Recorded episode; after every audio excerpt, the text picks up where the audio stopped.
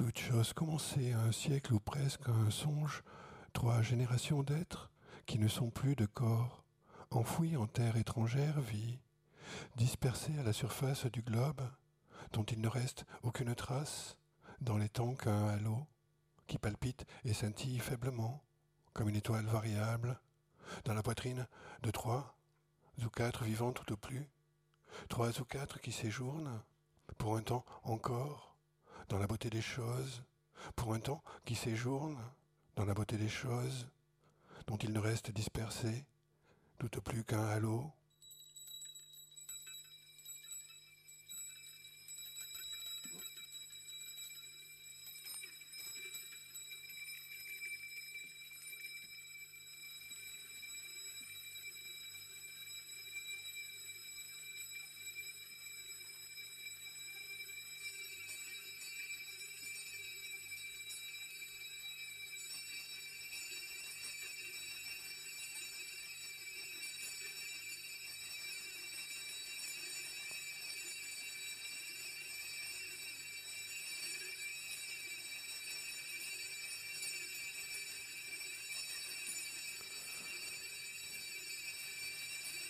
Venu à Perugia, Ombrie, Italie, en juillet de l'an de Christ 2019, sur le trace de mes arrière-grands-parents maternels, à la faveur d'une bourse d'écriture attribuée par l'Institut français, en vérité, je vous le dis, pendant mon séjour, j'ai surtout été confronté de façon désastreuse à la solitude et à l'angoisse face à mes propres turpitudes. J'avais passé depuis longtemps déjà les mi-temps de notre âge, et je ne sais pas bien ce que j'espérais trouver dans ce lointain voyage. J'avais quitté Paris dans un état d'épuisement et de tension que je n'avais encore jamais connu auparavant, après des mois particulièrement difficiles et laborieux. Je partais pour les enfers, j'emportais tout le mal que j'avais commis contre moi, contre moi et contre les autres. Et j'étais arrivé à Perugia passablement éprouvé au terme d'un long et pénible périple à la suite de nombreuses vicissitudes, retards de train, correspondances manquées, lignes ferroviaires coupées entre la France et l'Italie en raison d'un éboulement dû aux intempéries.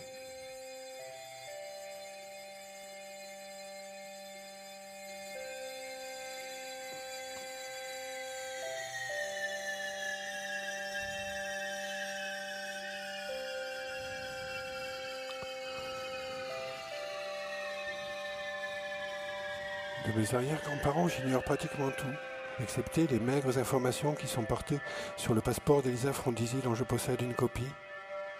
Établi le 19 décembre 1922 et nommé di Sua Maestà Vittorio Emanuele III per grazia di Dio e volontà della Nazione, Re d'Italia, le document indique qu'elle est née à Gubbio, petite ville située à une quarantaine de kilomètres à peine au nord-est de Perugia, le 21 octobre 1896 et qu'elle était figlia de Frondizi Benedetto et de Giacometti Assunta, qu'elle était coniugata, mariée, qu'elle exerçait la profession de casalinga, femme au foyer, et qu'elle résidait alors à Assise.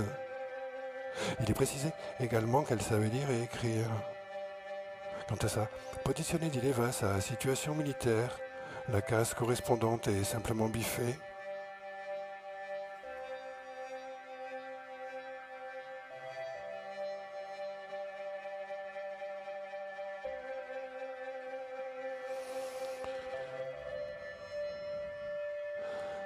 La description d'Elisa est très sommaire, comme toujours sur ce type de document. Elle mesurait 1m57, elle avait le front giusto, les yeux néris, le nez régolaré, les cheveux néris aussi. N'avait ni barba, ni baffi, pas de moustache. Le teint de sa peau était bruno, sa corpulence giusta également, tout à fait appropriée. Elle ne présentait aucun segno particolare, c'est du moins ainsi que l'a perçu le fonctionnaire qui a complété il présenté Passaporto Valido per un dans une écriture cursive peu lisible, délivrée par la sous-préfecture de Foligno sous le numéro 847, numéro de registre correspondante et afin qu'elle puisse se rendre en France à Micheville, précisément dans la banlieue de Villerue, au sud-est de Longwy, Meurthe-et-Moselle, où Pasquale, son époux, d'après ce que je sais, avait fini par s'établir comme maçon depuis déjà près de deux ans.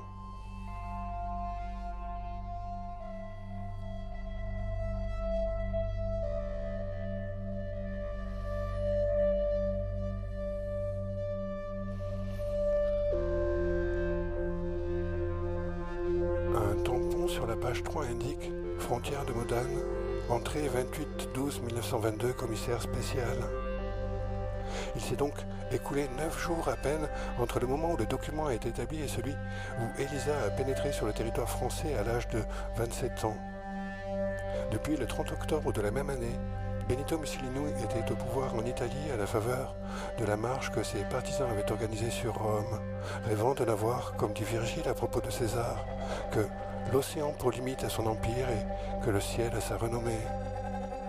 Mais ce n'était pas les chemises noires ni leurs douchés qui les affuyaient, c'était la misère. Le passeport précise aussi qu'elle était accompagnée de sa fille, Mafalda, alors âgée de deux ans, euh, née à Assise. Elisa aura encore deux enfants qui verront le jour en exil. Une fille, Mima, ma grand-mère, et un garçon, Emilio, tonton Émile.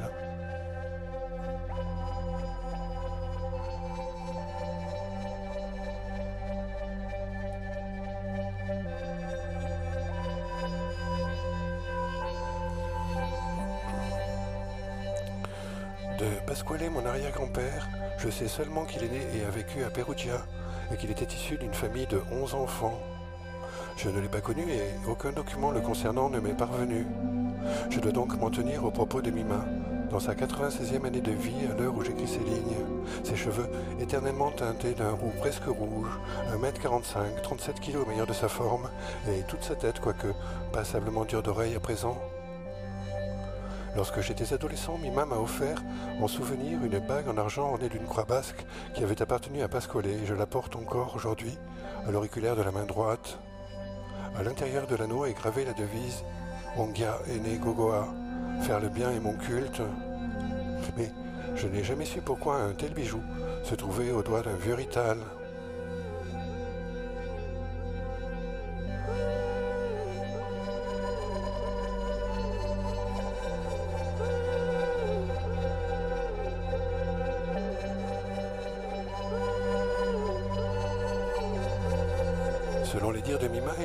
Aurait employée en qualité de nourrice par la fameuse famille Butoni au temps où elle allaitait Mafalda.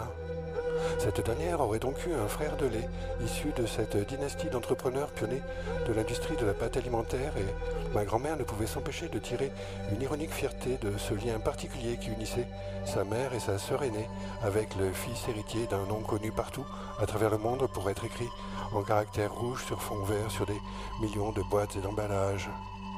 Et en effet, la Casa Butoni, résidence familiale devenue par la suite le centre de création et d'évaluation des produits de la marque, était située dans la petite ville de San Sepolcro, dans la province d'Arezzo, Toscane, à la frontière de l'Ombrie, à peine à quelques dizaines de kilomètres au nord-est de Gubbio.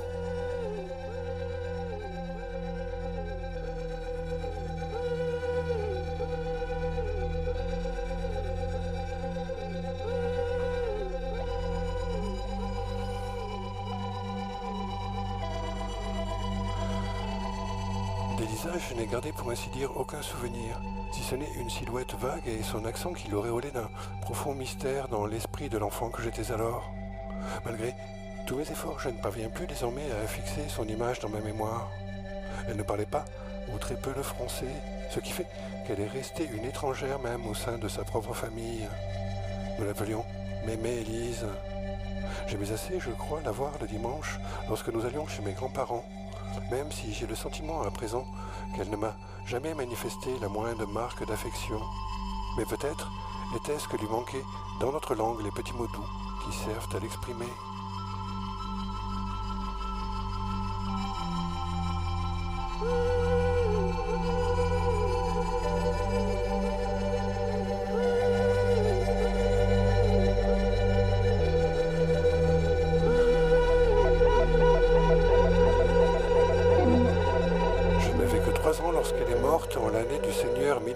1974, ayant vécu huit et soixante années et dix années au cours d'un déjeuner de famille auquel elle avait refusé d'assister par superstition, car avec elle nous aurions alors été treize convives autour de la table.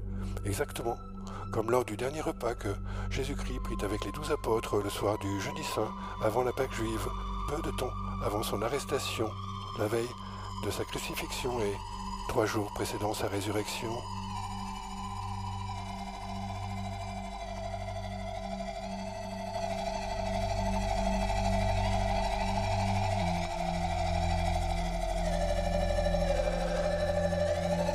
Selon ce que j'ai pu en déduire par la suite, restait seule dans la cuisine où elle aidait à préparer les plats, tandis que nous étions tous réunis dans le salon. Elle est décédée d'un arrêt cardiaque en attisant le feu. Son visage était gravement brûlé, raison pour laquelle je n'ai pas été autorisé à voir sa dépouille étendue sans vie sur le lit de mes grands-parents. Sa mort tragique est quelque peu légendaire et le premier événement dont je garde le souvenir précis, car j'ai pris conscience ce jour-là que nous étions tous destinés à mourir.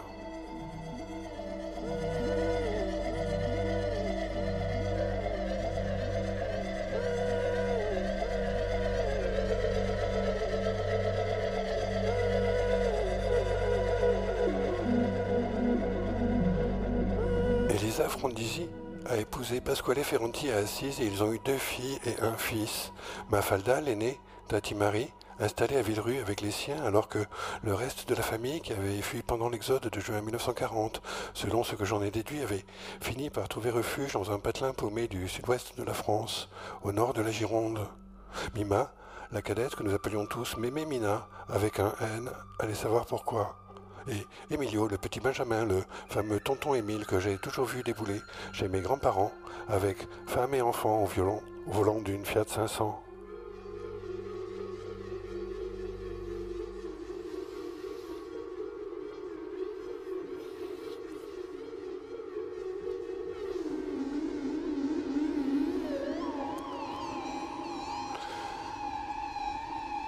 Mafalda Ferranti a épousé Guy Gualtieri qui conduisait une Citroën DS et ils ont eu un fils, Jean-Robert, et une fille, Francesca. Et Mima Ferranti a épousé René Troget, métayer vendéen. Ils ont engendré à leur tour trois enfants, Tati Sonia, Josette, ma mère, et tonton Alain. Encore deux filles aînées et un Benjamin. Et Emilio, avec ses grosses lunettes, a épousé Denise et ensemble, ils ont eu un fils, Bernard. Et Jean-Robert a épousé Francette et ensemble, ils ont eu Éric et Philippe. Et Francesca a épousé Dovi et ils ont eu ensemble Frédéric. Et Sonia a épousé Serge et ils ont eu une fille prénommée Florence. Et Josette a épousé Roger et ensemble ils ont eu Christophe et David. Et Alain a épousé Madeleine et ils ont eu une unique fille, Valérie. Et Bernard a épousé Claude et ils ont engendré Cyril et Pascal, dont le prénom rappelle à travers les ans celui de son aïeul. Voici la famille des enfants d'Elisa et de Pasquale, selon leur naissance le germe de leur engeance sur trois générations.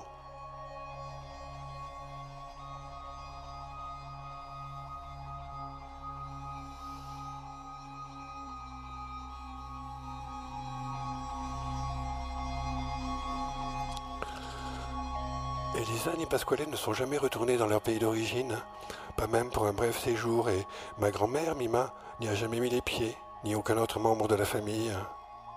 Tous les ponts avaient été coupés avec l'Italie, de même pour ainsi dire que la langue et les oreilles, puisque aucun d'entre nous n'a jamais appris à parler l'italien. Un interdit linguistique pesait obscurément sur nous afin de parfaire notre assimilation.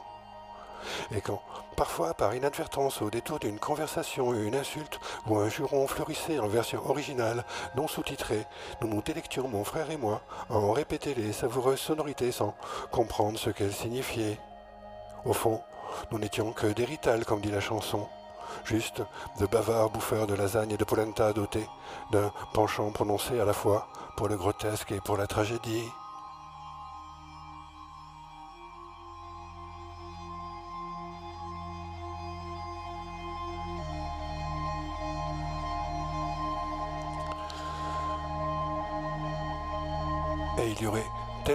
À raconter à propos de ces gens dont certains ne sont plus et qui, pour la plupart, ne se voient plus, sauf pour les enterrements.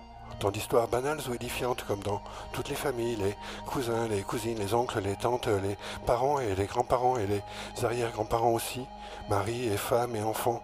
Tout cela fait une sacrée salade et ces histoires toutefois n'ont guère d'importance excepté peut-être pour celles et ceux qui les ont vécues.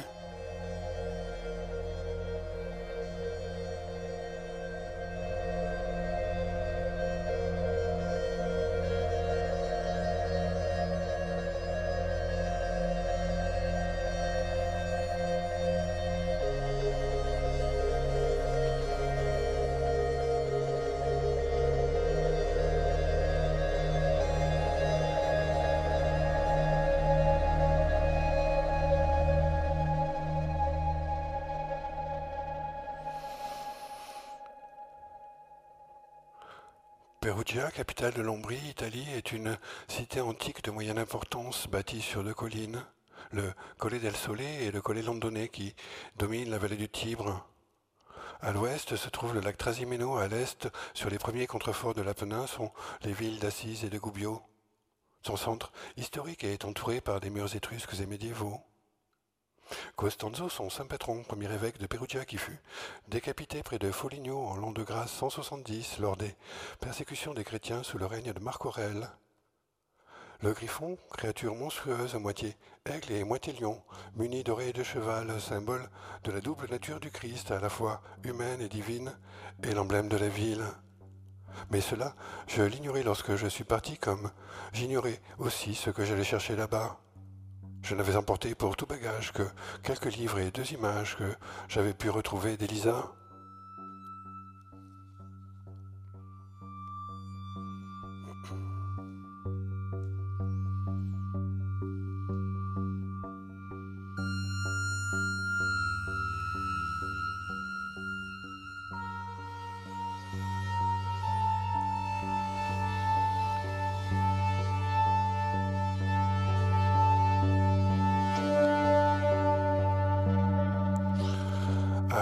Perugia, j'étais installé dans le quartier Porta Sole, le plus élevé et le plus central, précisément à l'angle de la Via Raffaello et de la Via Mattioli, où se trouve la maison natale de Sandro Penna, dont les poèmes disent combien d'aimer peut être douloureux. Non loin de la Piazza Raffaello, où sont gravés sur une plaque de marbre les fameux vers de Dante extraits du chant 11 du paradis qui évoque la ville et sa porte du soleil, ainsi que le bienheureux Ubaldo Baldassini, évêque et saint patron de Gubbio, canonisé par le pape Célestin III le 5 mars 1192, car il fut pieux et juste durant sa vie sur terre. Et même de son tombeau, il continua à faire des prodiges en chassant les démons et en soignant toutes sortes de maladies.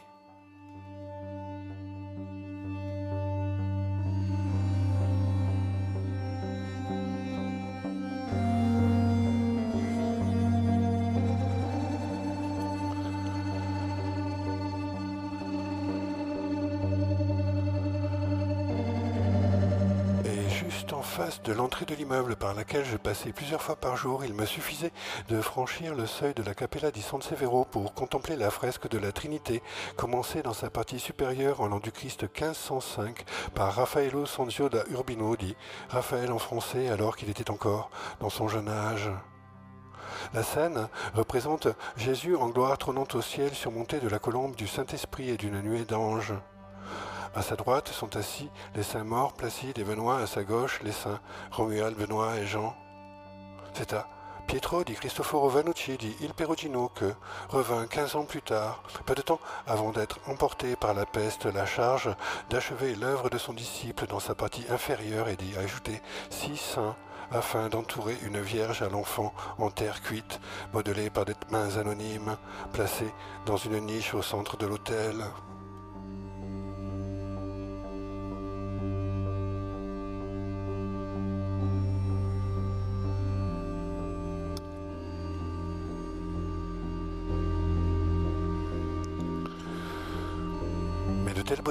D'aucun secours.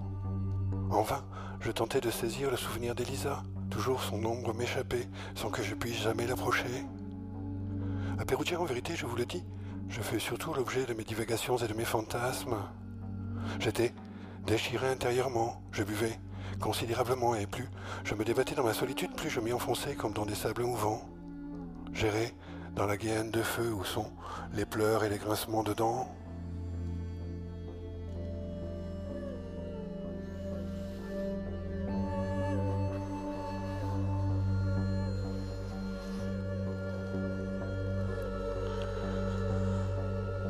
À Perugia, pendant la première quinzaine du mois de juillet, se déroulait un important festival de jazz qui attirait une multitude turbulente et bruissante.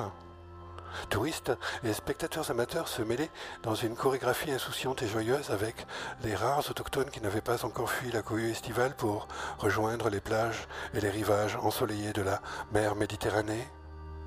Les rues retentissaient de rires et d'applaudissements partout. La fête battait son plein, mais je n'en étais pas. Plus la joie était exubérante, plus je m'en sentais exclu, comme repoussé sur les bords extrêmes d'une détresse dont je ne parvenais pas à circonscrire la cause ni la nature. J'étais au bout du rouleau. Comme une épave, je flottais entre deux eaux, passant de l'espoir à l'angoisse, sans y comprendre rien. J'avais besoin d'être seul pour le travail des larmes.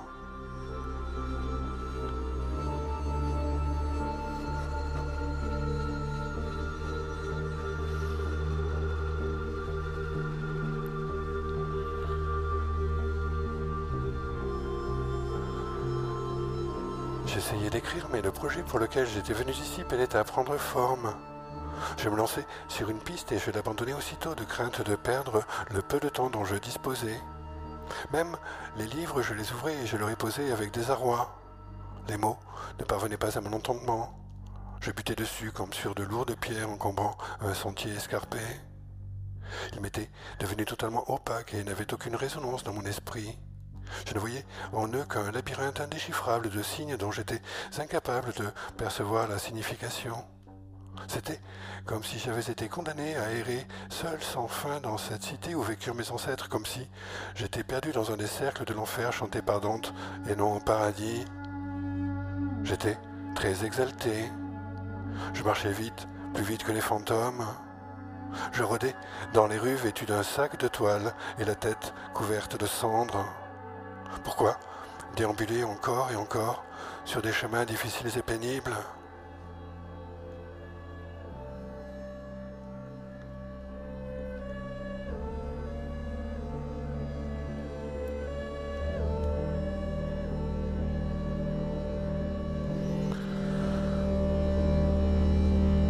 Un de ces soirs nombreux où j'avais excessivement bu à Perugia, j'ai avalé tant j'étais angoissé une poignée de somnifères.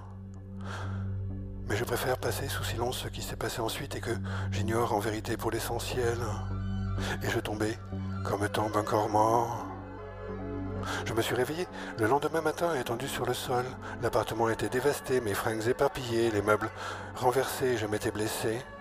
Le soleil me brûlait les yeux, j'avais affreusement soif, je frémissais, je tremblais comme il est juste de trembler lorsque le destin, qui n'est pas aveugle et qui sait très précisément ce qu'il fait, s'est enfin décidé à frapper, comme toujours au moment le plus approprié, pile au bon endroit, où ses coups marquent le mieux et son son conteste les plus douloureux. Mais comment, comment Mais que s'est-il passé pensai-je en scrutant mon visage tuméfié dans le miroir de la salle de bain, et tandis que je reprenais péniblement conscience. Je me suis vu, horreur et nulle part où échapper à moi.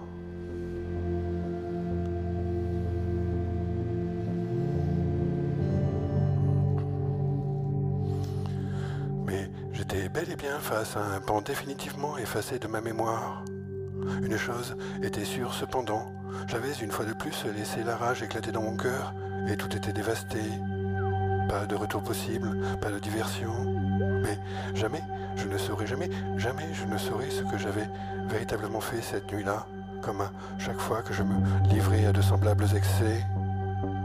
Fils d'homme, jusqu'à quand le cœur lourd?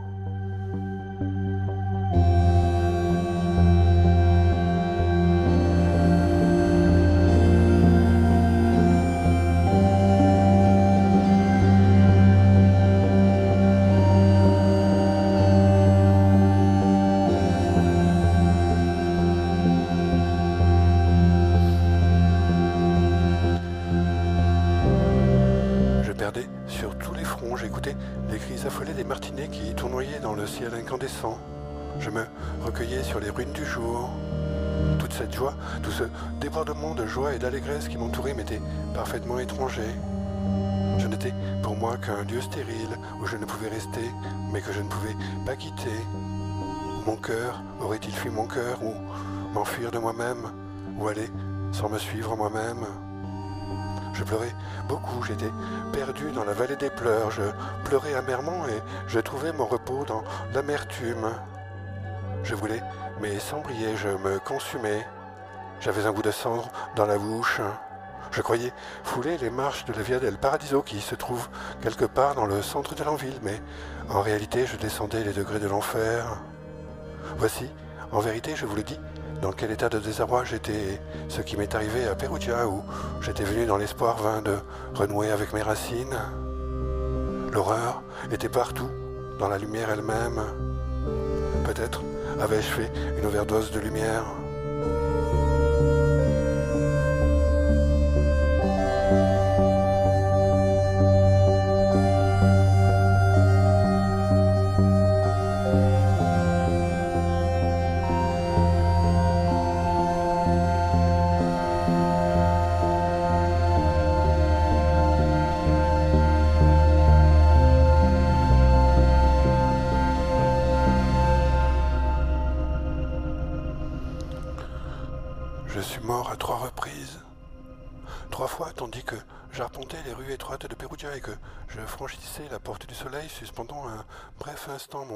Pour contempler du haut des escaliers, à l'heure tranquille du crépuscule, le panorama sur la ville et la campagne environnante, j'ai été ébloui par des beautés telles que ma conscience s'est évanouie en dehors d'elle-même, tant mon exaltation m'avait rendu sensible à la grâce et aux splendeurs du monde.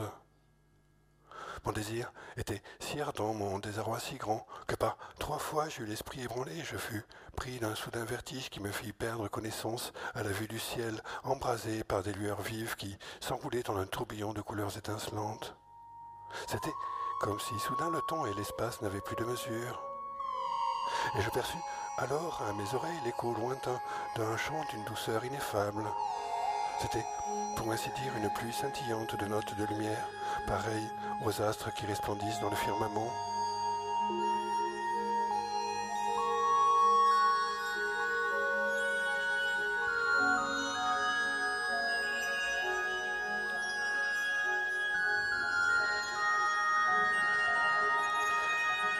Alors mon cœur s'est enflammé puis il s'est arrêté.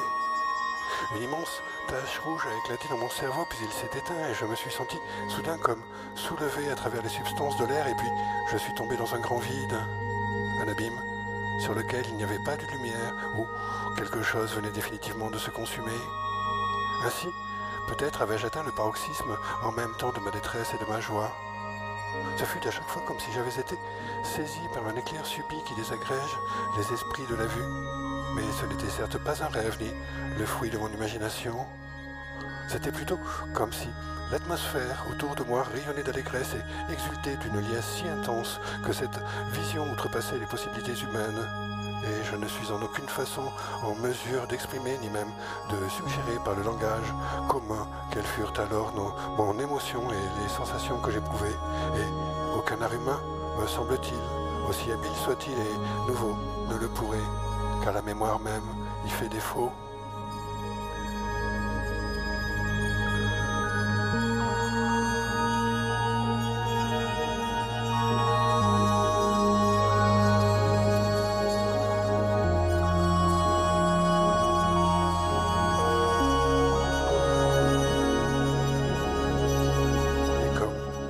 On s'éveille au sortir d'un rêve sans plus se souvenir des visions qui nous ont agités la nuit durant, mais l'esprit troublé encore et tout imprégné d'une sensation confuse et des pensées flottantes qu'il nous est désormais impossible de démêler ainsi. Donc j'échus par trois fois et par trois fois je me suis relevé et j'ai repris le cours de mes déambulations dans un état de douloureuse exaltation et le cœur encore plein de stupeur Jamais je n'ai pu recouvrer ce qui s'était réellement passé durant ces instants décisifs où ma conscience s'était dérobée, ni jamais je n'ai même su exprimer par des mots ce que j'avais ressenti de façon fugitive et qui pourtant m'avait si profondément bouleversé.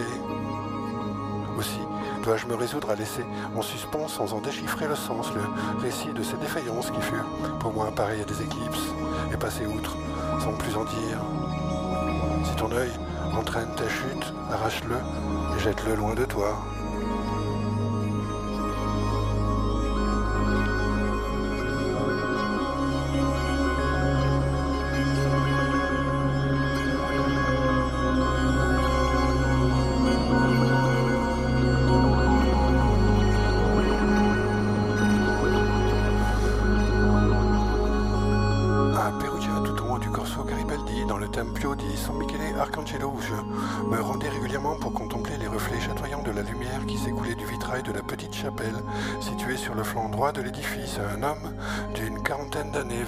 Survêtement de couleur fluo et chaussé d'une paire de baskets extravagantes se martelait la poitrine en courant autour de l'hôtel circulaire. Était-ce sa façon de s'entraîner ou bien celle de prier? Puis il s'arrêta pour se prosterner devant la statue en marbre blanc de l'archange Saint-Michel qui tient son épée dans la main droite et pointe de l'autre doigt vers le ciel. Mais il reçut un appel sur son téléphone portable et se mit à hurler dans l'appareil en gesticulant tout en se dirigeant d'un pas précipité vers la sortie. Et sa silhouette s'est évanouie dans la clarté éblouissante du jour.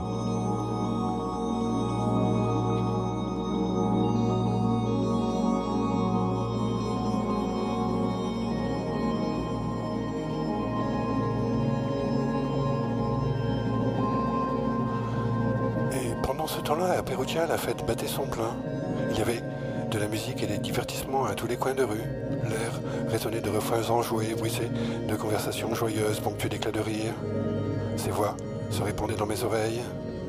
Je noircissais quantité de carnets, j'écrivais en marchant, lorsque j'étais à table, parfois sans même m'en rendre compte. Mais je parviens plus désormais à retrouver le fil des journées telles qu'il s'est réellement déroulé. Il n'y a que les photos et les notes confuses que j'ai prises pour attester que tout cela fut vrai.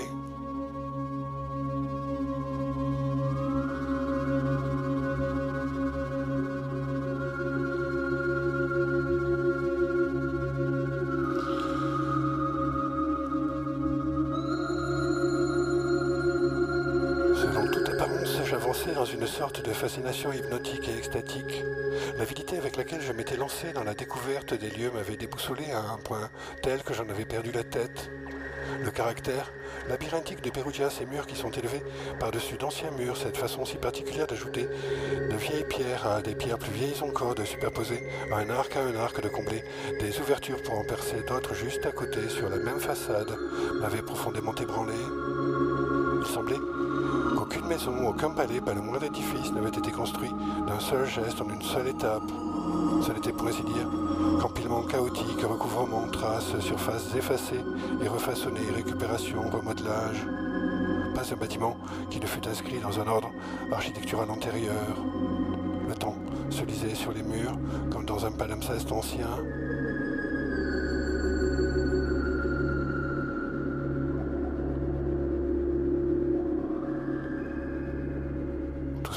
Pour effet de troubler mon entendement, de me faire perdre la notion de l'espace et du temps? En vérité, je vous le dis, une force mystérieuse me poussait de l'avant, m'entraînant dans des divagations furieusement incontrôlées. J'étais comme un insecte affolé se débattant dans une pièce à la recherche d'une issue, se heurtant sans cesse contre les murs et les fenêtres, mais il n'y avait pas d'issue.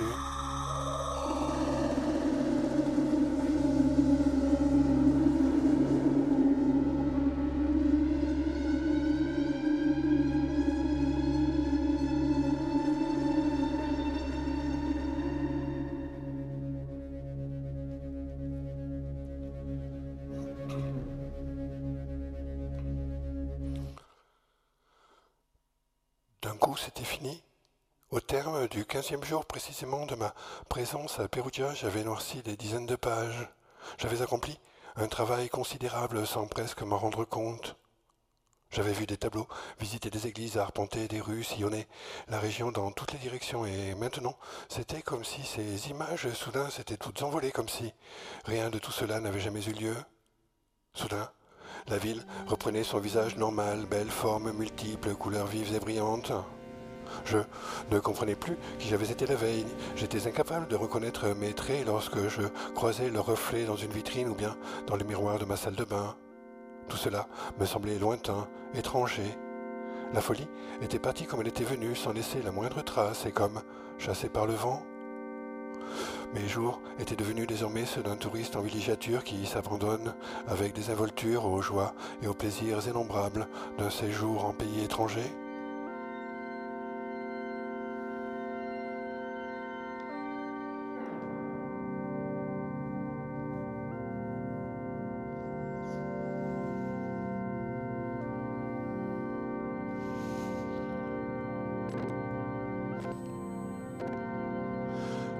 Monstres, les spectres, les corps tourmentés et suppliciés avaient disparu aussi brusquement qu'ils avaient surgi. Je n'étais plus hanté par des visions lascives. Le ciel n'était plus encombré de séraphins ni de griffons, il n'y avait plus de lutte entre les anges et les démons. Même les martinets avaient cessé leur vertigineuse chorégraphie. Mon cœur battait de nouveau normalement. Le climat aussi avait changé, les nuages s'étaient dissipés, le ciel désormais était invariablement bleu. L'alcool ne faisait plus le même effet. Je restais stupéfait et vaguement inquiet. Je ressentais une immense tristesse, j'étais profondément désemparé. Qu'avait-il bien pu se passer? Quelle tempête avait pu se lever ainsi en moi? Quelle exaltation? Une vie changeante, multiple, une immensité violente.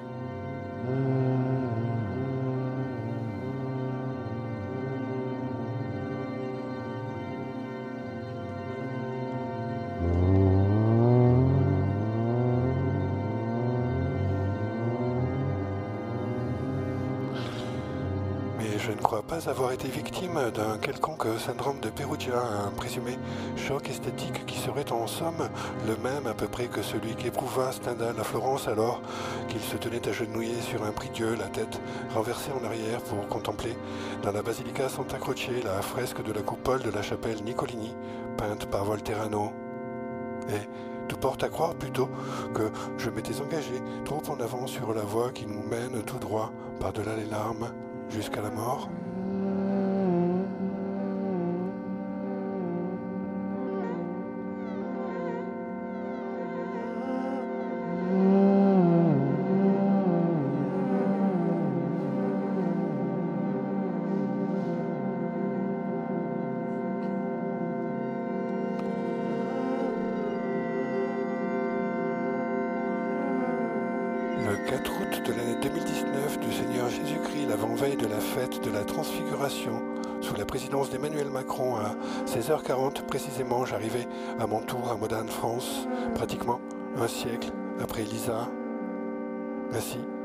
Était bouclée.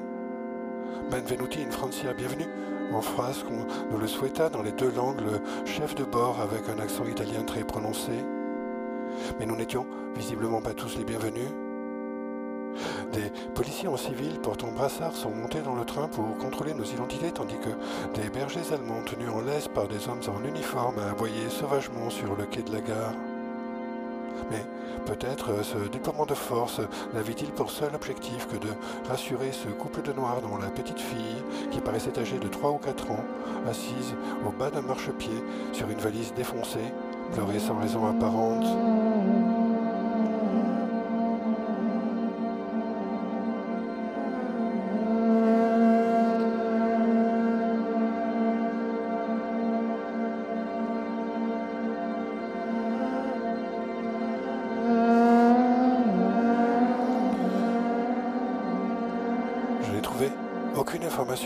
Concernant Elisa et Pasquale, je n'en ai pas cherché. Je n'ai pas consulté d'archives ni les registres de l'état civil, ni même tenté de contacter d'éventuels parents. Je n'ai entrepris aucune démarche pour retrouver leurs traces, comme j'avais prétendu le faire auprès des institutions qui m'avaient accordé une bourse de résidence. Je ne les ai pas tirés de l'oubli, à quoi bon? En vérité, je vous le dis, je me suis comporté exactement comme d'habitude, de façon navrante avec le plus grand égoïsme. Je n'ai fait que marcher dans les rues qu'ils ont fréquentées, regarder les paysages qu'ils ont contemplés, visiter les églises dans lesquelles peut-être ils étaient allés se recueillir. C'était à mes yeux suffisant. J'ai vu les mêmes cieux qu'eux, senti les mêmes odeurs, et malgré cette calamiteuse expérience, j'avais été plus près.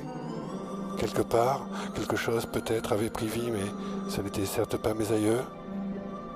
Au moins, ai-je compris qu'ils n'attendaient rien de moi, que je n'avais rien à leur apporter, qu'ils n'espéraient aucun réconfort de ma part.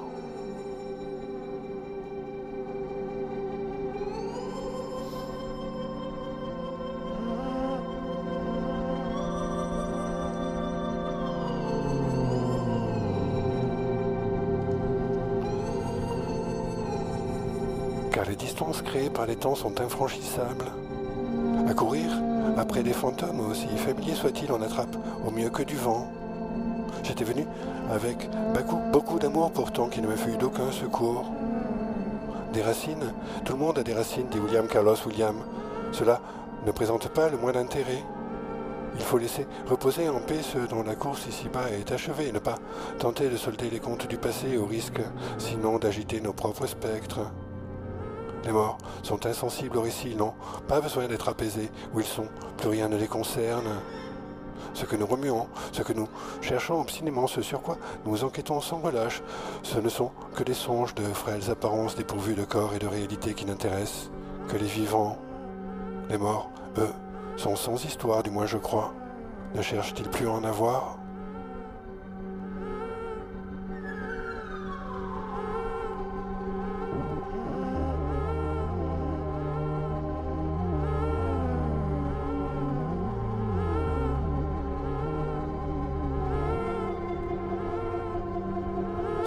Vivants réclament des récits, et les mots dont nous usons sont animés que par notre désir de vouloir à tout prix réveiller les morts par leur évocation sonore, car nous craignons d'être, à la fin, comme eux, indifférents à l'impénétrable fouillis des événements. Entretenir, certes, le souvenir, mais s'il n'y a rien à restaurer, rien, en vérité, qui puisse être réparé. Garder traces, témoigner de quoi? Au fond, les chroniques des temps passés, peut-être, ne sont écrites que pour confirmer notre propre sentiment d'existence. Et si parfois nous faisons halte, si nous sommes tentés parfois de nous retourner un instant afin de jeter un ultime regard en arrière sur ceux qui nous sont chers, prenons garde surtout de ne pas demeurer pétrifiés par ce que nous voyons et tâchons au plus vite de poursuivre par le monde la trajectoire qui nous est assignée.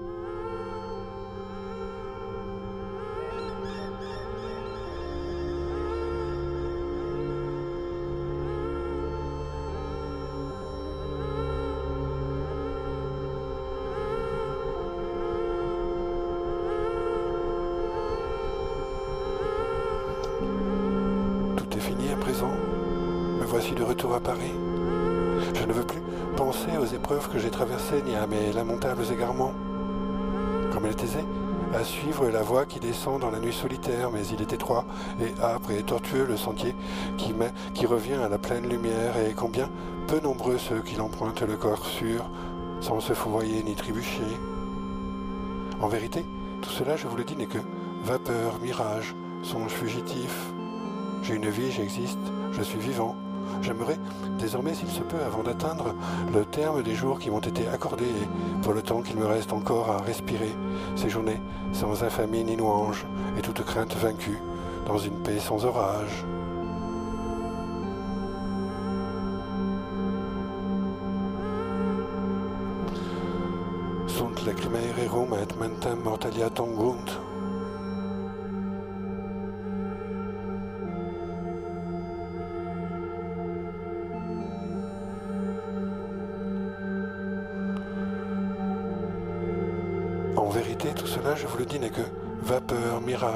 Fugitif.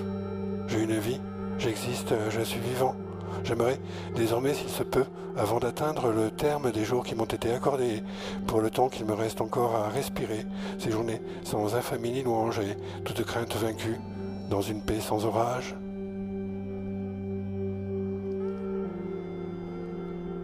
Sunt et mentem mortalia tongunt.